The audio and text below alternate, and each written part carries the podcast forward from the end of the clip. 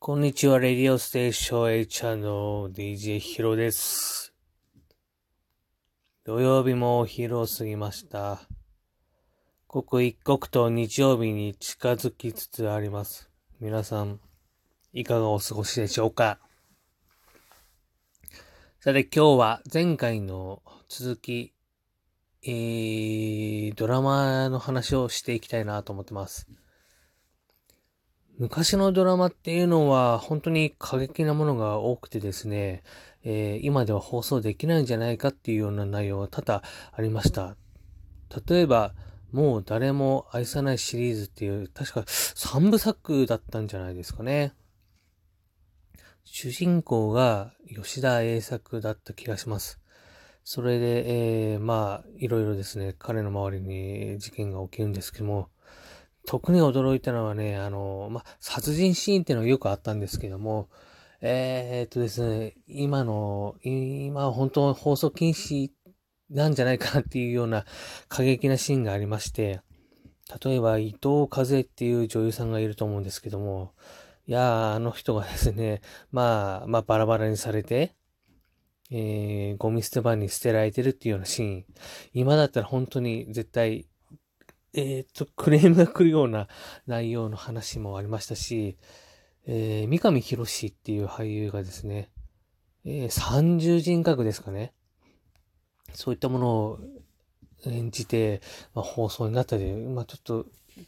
畜、気違いっていう、言いますか、えー、そんな役の映像が流れてたり、あ、昭和ってすごいな、なんて思ったりもするんですけども、あとですね、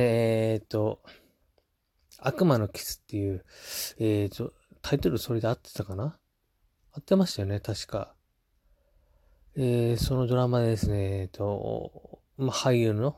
剣団が、えー、最終回でですね、えー、首を切られて、えー、血が噴き出して、えー、死ぬっていうシーンあ。あれもちょっと今やドラマでそれがね、ちゃんと流せるのかどうかって、本当疑問な感じのドラマが多々あったんですよ。だって、まあ20代の人は本当何それって言うかもしれないんですけど、それが普通だったんですし、それを見て育った、えー、まあ30代以降の人たちは、やっぱなんか、その世代間のギャップがあってもおかしくないなっては思ってます。さて、さてさて、まあ、ドラマの話は尽きないんですけども、やはり、このラジオでも何回でも登場してると思うんですけども、眠れる森。そう、眠れる森。いや眠れる森は本当もう20年以上経って今でも忘れられないんですね。出ていたのは、木村拓哉、中山美穂、中村徹、陣内孝則、えー、っと、原田美恵子、岡田真澄、横山めぐみに、えー、っと、夏八木薫、ゆうすけサンタマリア、本庄まなみだったかな？で、曲が、えー、U2、U2 が流れてましたね、確か。で、脚本家が野沢久志先生。私が、えっ、ー、と、本当尊敬している先生ですが、えっ、ー、とですね、自殺して亡くなってしまいました。で、眠れる森は本当映画でもな、映画にでもできるんじゃないかっていうぐらいのレベルの感じを私は受けてます。もともと野沢先生の本が好きですね。えっ、と、深、深紅っていう小説が好きなんですけども、本当あれに結構似てるんじゃないかなっていうふうに思ってます。もし興味がある方は、その野沢先生の、えー、深紅っていう、小説を読んでほしいなと思ってます。で、なんでそんなに取り憑かれてしまったのかっていうと、今ではわかんないですね。で、その時と同じぐらいですかね。TBS で競争曲っていうドラマをやってたんですね。これも私好きだったんですよ。えー、田村正和、木村拓哉、宮沢りえ。で、あと出てた、主にその3人がメインで、えー、ドラマは展開していくんですけども、やっぱりそれ、あれですよね。あの、前の、えー、ドラマの話でもしましたけど、その、田村正和は天才建築家っていう役なんですね。まあ、木村拓哉もその、後に天才になるんですけども、もともとその才能があって、えー、その二人は出会うべくして出会ったっていう感じなんですけども、私はそれを見てやはり、あ、建築家いい、やりたい、勉強しようってなるわけですよ。で、建築の雑誌買ったり、その、えーと、なんだろう、世界の建築家の写真集みたいなのも買ったりして、まあ、勉強してたわけですよ。建築ってこういうものか、みたいな感じでね。で、結局、あのドラマの何に憧れたのかっていうのは、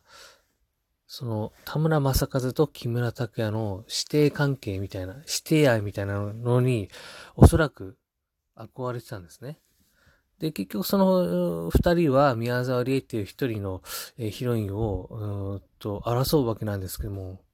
ただ一方ではその師匠と弟子みたいな感じなんで、その、えー、絶妙な、この人間関係っていうのが面白くて、多分、ハマってたんじゃないかなと思ってます。おそらくですね、あの当時の TBS のドラマにハマらない人はいなかったんじゃないかなと思ってますね。例えば、えー、っと、高校教師、未成年、若葉の頃、えー、聖者の行進とか、そのやっぱりの、野島真司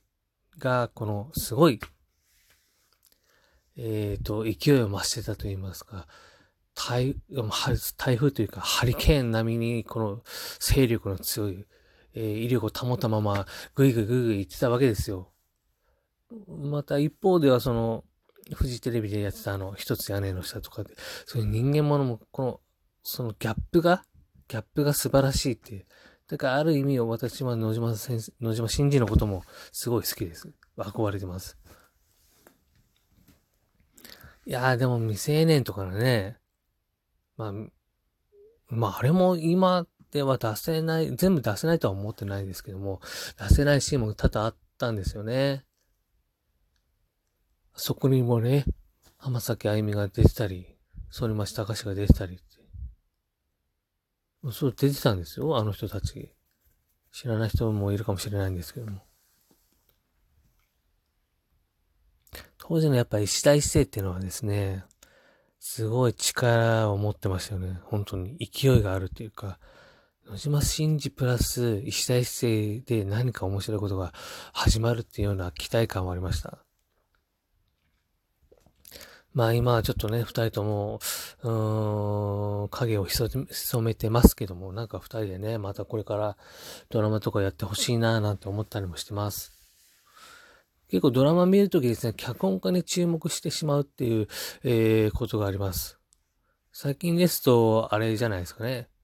やっぱ、逃げ、逃げ恥で有名になった乃木明子さん。今だと、あれかな？MIU404 か。それも書いてる人だと思うんですけど、ああ、やっぱ絶妙なタッチですよね。今、今の時代に合うっていう書き方してます。だから、うん、すごい、こう、しっくりくるっていうこともありますし、やっぱ自分もその時代に合わせて心境の変化というか、感覚がちゃんとそこの、えー、昭和のところに止まってるわけでもなく、自分もちゃんと進んでるんだなっていうことを、えー、改めてそのドラマを通じて、えー、感じるところではあります。ただ、なんか昔見たくはちゃめちゃなドラマが、え、また見たいなっていう風な気持ちも、え、一方ではあります。それこそね、え、もう誰も愛さないシリーズのやつとか、例えばそのえー、悪魔のキスでね、大鶴タンが、その首をかけられて死ぬシーンとかっていう、ああいう過激なドラマも一方ではあってもいいんじゃないかな、なんて思ってたりもしてます。はい。で、まあ、今回はちょっとですね、ちょっと自分の、えー、ドラマの思い出話を話してみました。次回はですね、ちょっとまた違う目線でドラマの話をしていきたいなと思ってます。それではまた。ラ、ラ、ラ、ラ、ラ、ラ、ラ、ラ、ラジオはむ、む、む難しい。